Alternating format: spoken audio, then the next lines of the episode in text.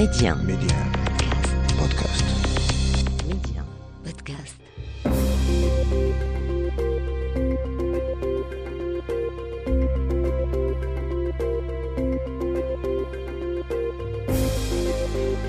L'Afrique doit faire confiance à l'Afrique et le développement du continent passe par les Africains eux-mêmes avant tout.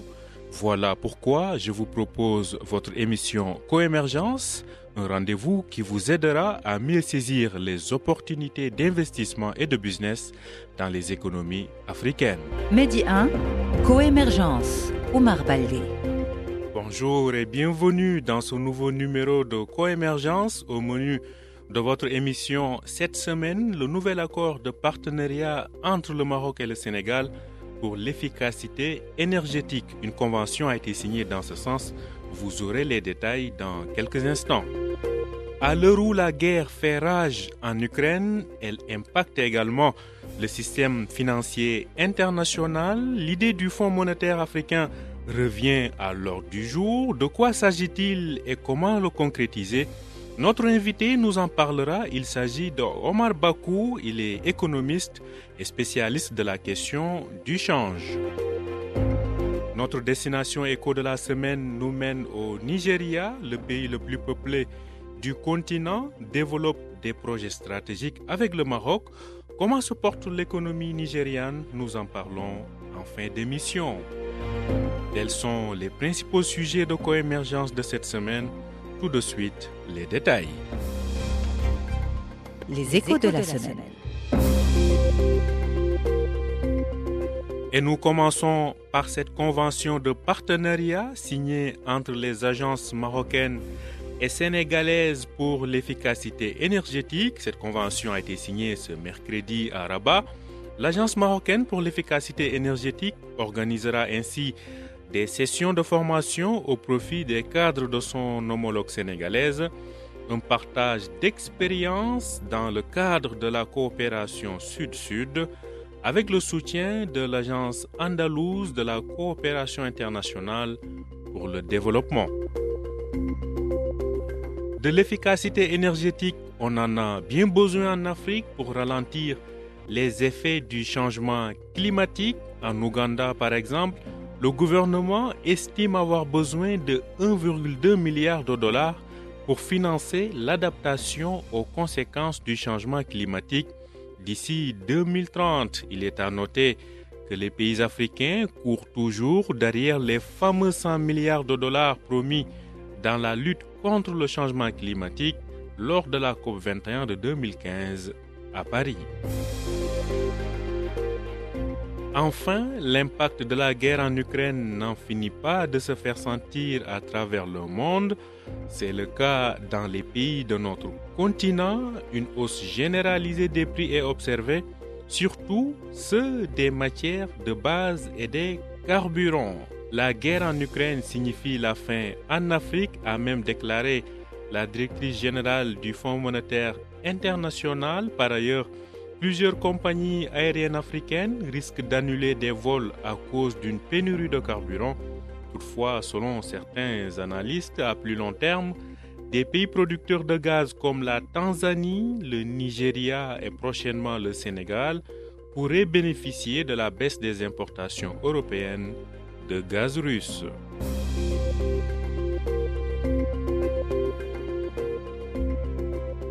Coémergence, l'invité.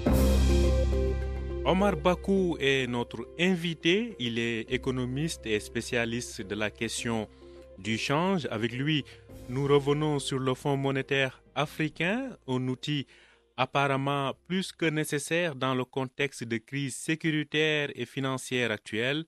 Ce projet si précieux semble pourtant aux oubliettes et nous le déterrons donc avec notre invité Omar Bakou. Bonjour et bienvenue à vous Omar Bakou dans Coémergence.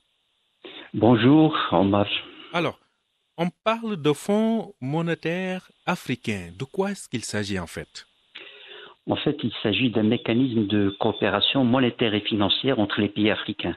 Donc, qui dit euh, coopération monétaire et financière, euh, ça peut être, euh, je dirais, un outil de mécanisme de taux de change, de stabilisation des taux de change pour, je dirais, développer et promouvoir le commerce extérieur et les flux d'investissement, comme il peut s'agir d'autres mécanismes, notamment de, gestion des avoirs de réserve entre les pays africains pour mieux assurer la résilience de ces pays et donc pour mieux les soutenir et promouvoir leur croissance. Mmh Alors, on connaît euh, le Fonds monétaire international.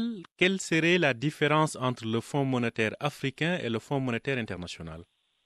Ce serait une différence euh, notoire, parce qu'il ne faut pas oublier que le Fonds monétaire international était un fonds finalement de soutien au système de Bretton Woods. Le système de Bretton Woods était un système dans lequel il y avait une banque centrale américaine qui était la banque centrale du monde, et donc le fonds était juste pour euh, permettre ou éviter que les pays se retirent de cet accord à travers des dévaluations compétitives en leur accordant des crédits, etc.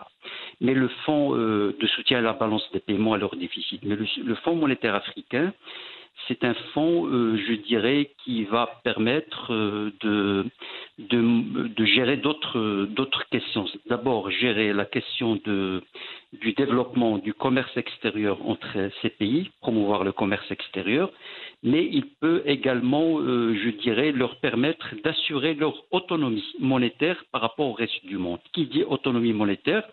Tout simplement, par exemple, en en mieux gérant leur balance des paiements et en mettant, euh, je dirais, en faveur de ce fonds les ressources dont ils disposent, notamment les avoirs de réserve, pour les mobiliser en faveur de leur développement plutôt que d'être obligés de les placer sur le système américain en bande du Trésor et donc, euh, je dirais, avec des coûts d'opportunité en termes de développement de ces pays. Mhm. Alors, euh, comment justement mobiliser des fonds pour constituer ce fonds monétaire africain?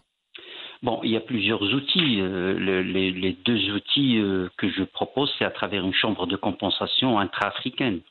Aujourd'hui, euh, nous le savons, les pays africains sont obligés de constituer des avoirs de réserve. Et ces avoirs de réserve, ils les immobilisent dans des, des bons du Trésor américain, comme je viens de le signaler.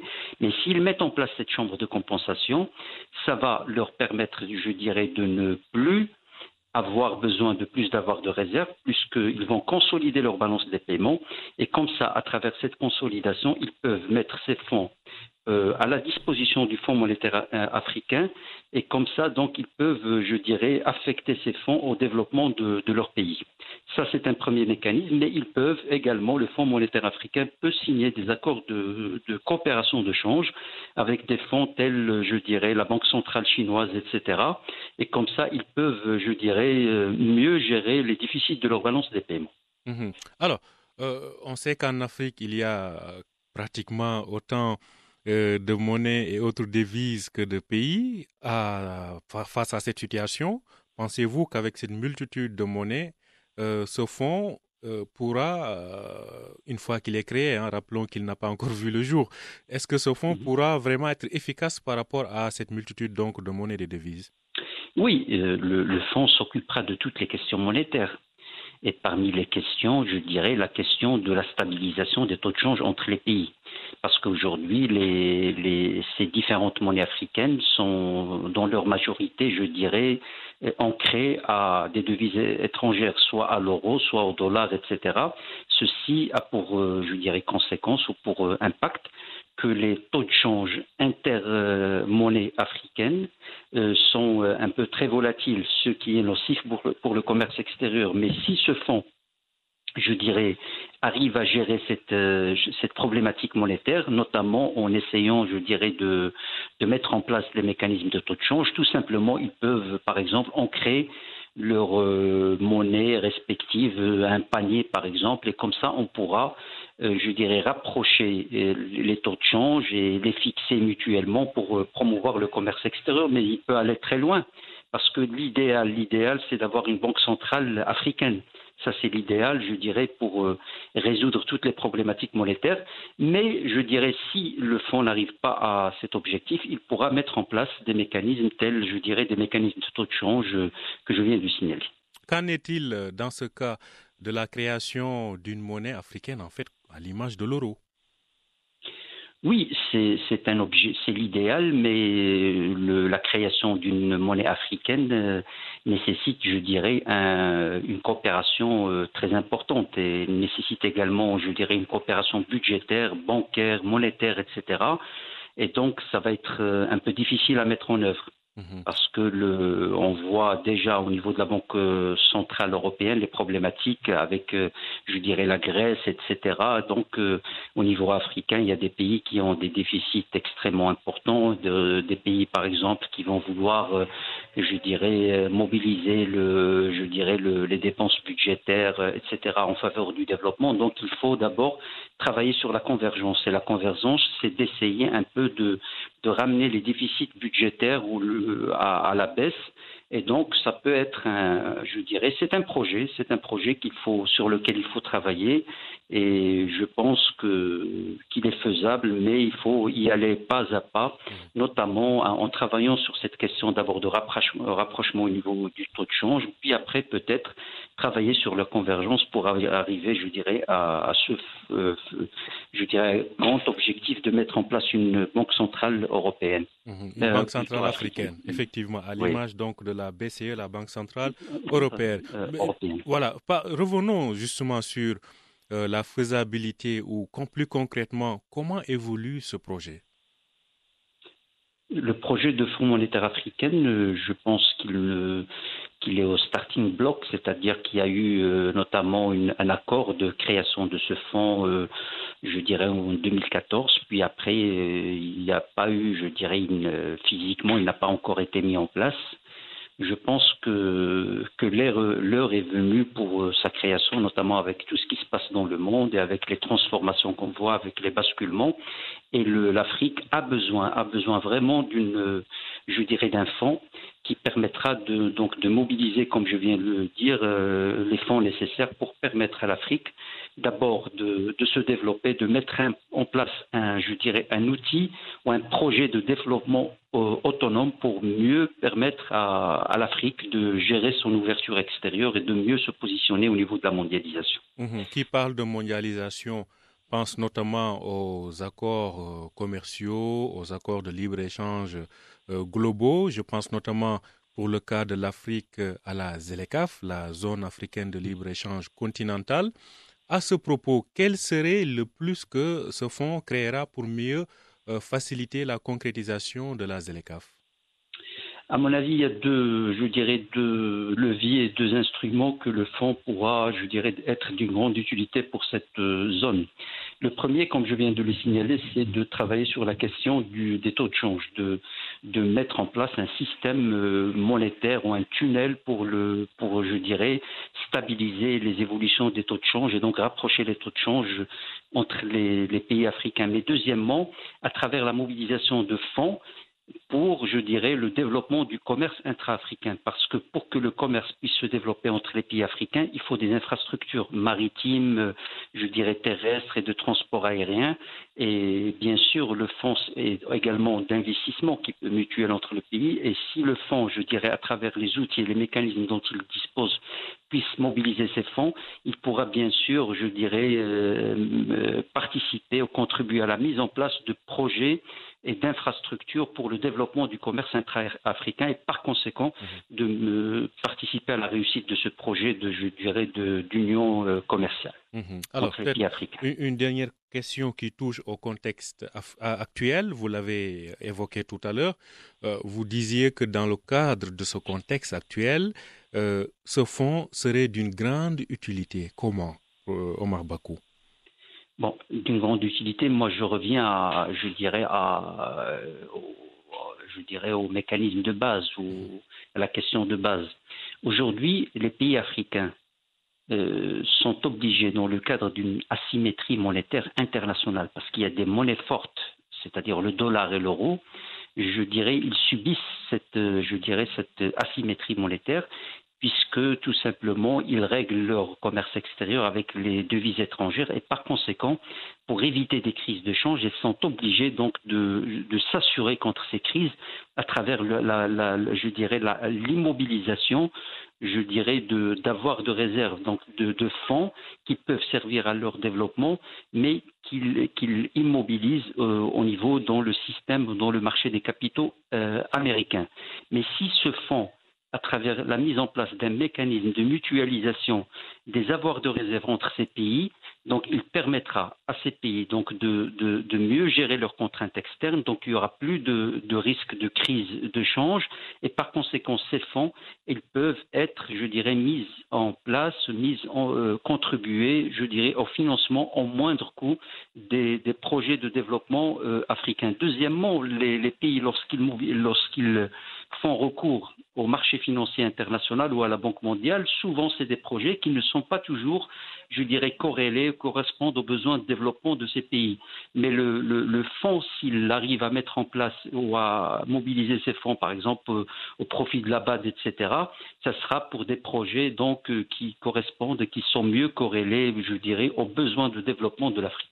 Omar Bakou, merci à vous. Je rappelle que vous êtes économiste et spécialiste donc de la question du change. Vous étiez donc avec nous en tant qu'invité pour nous parler de ce projet de Fonds monétaire africain. Merci d'avoir accepté notre invitation. Merci Omar.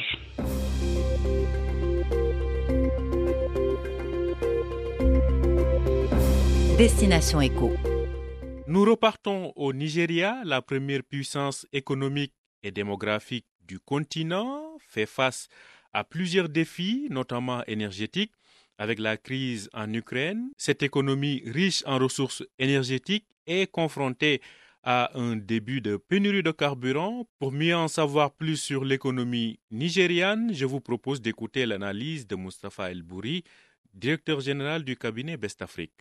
Avec près de 220 millions euh, d'habitants, euh, le Nigeria est euh, le pays le plus peuplé d'Afrique. Et c'est également en fait euh, le septième pays du monde euh, si on les classe par, par le nombre d'habitants. à lui seul, en fait, le Nigeria il rassemble pratiquement la moitié de la population d'Afrique occidentale. Il joue un, rôle politique et un rôle économique très très prépondérant tant au niveau régional que continental. Je dirais même que, que, par son poids économique et son poids démographique, le surnom de géant d'Afrique lui a été attribué.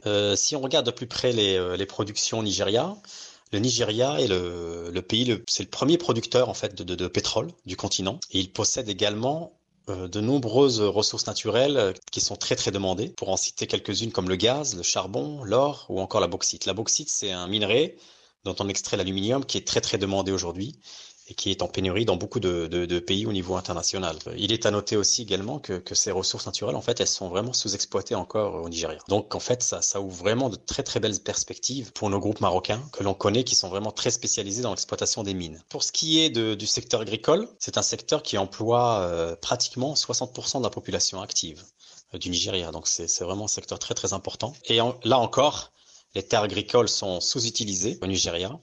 Donc, euh, il y a également euh, de grosses opportunités d'investissement, encore une fois, pour les entreprises marocaines qui, comme on le sait, sont vraiment spécialisées dans, tout ce qui est euh, exploitation agricole et agribusiness. Avec le Maroc, d'importants projets sont dans le pipe, aussi bien dans les domaines des engrais que dans le cadre du gazoduc ouest-africain. D'importantes niches de coopération existent donc entre les deux pays comme le rappelle Mustafa El Bouri, directeur général du cabinet Best Afrique.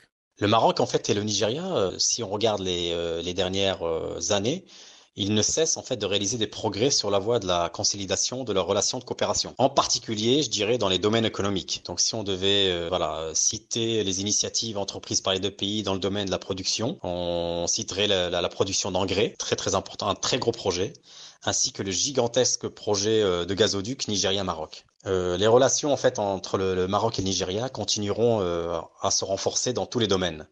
D'ailleurs, le, président nigérian euh, Mohamedou Buhari, il l'avait déclaré de vive voix lors du 30e sommet des chefs d'État et des, de gouvernement des pays membres de l'Union africaine. D'ailleurs, en fait, il y a une délégation nigériane qui est composée d'une trentaine de personnalités de haut niveau qui vient tout juste de quitter le Maroc, euh, après y avoir passé euh, une longue semaine de travail approfondi afin d'étudier les diverses opportunités de, coopération. les chiffres actuels des échanges entre le Maroc et le Nigeria ne reflètent pas en fait encore, je pense, l'impact des deux pays sur le continent, mais le potentiel de développement, il est quant à lui considérable. je terminerai en disant que les, les nombreux projets en cours entre le Maroc et le Nigeria ne manqueront pas de donner euh, d'excellents résultats dans un futur très proche. Merci à vous, Mustapha El Bouri. Je rappelle que vous êtes le directeur général du cabinet Best Afrique spécialisé dans les investissements et les implantations des entreprises en Afrique. Je rappelle que vous pouvez écouter, réécouter, télécharger et partager Coémergence à partir de notre plateforme Medium Podcast ou sur vos plateformes de podcast habituel.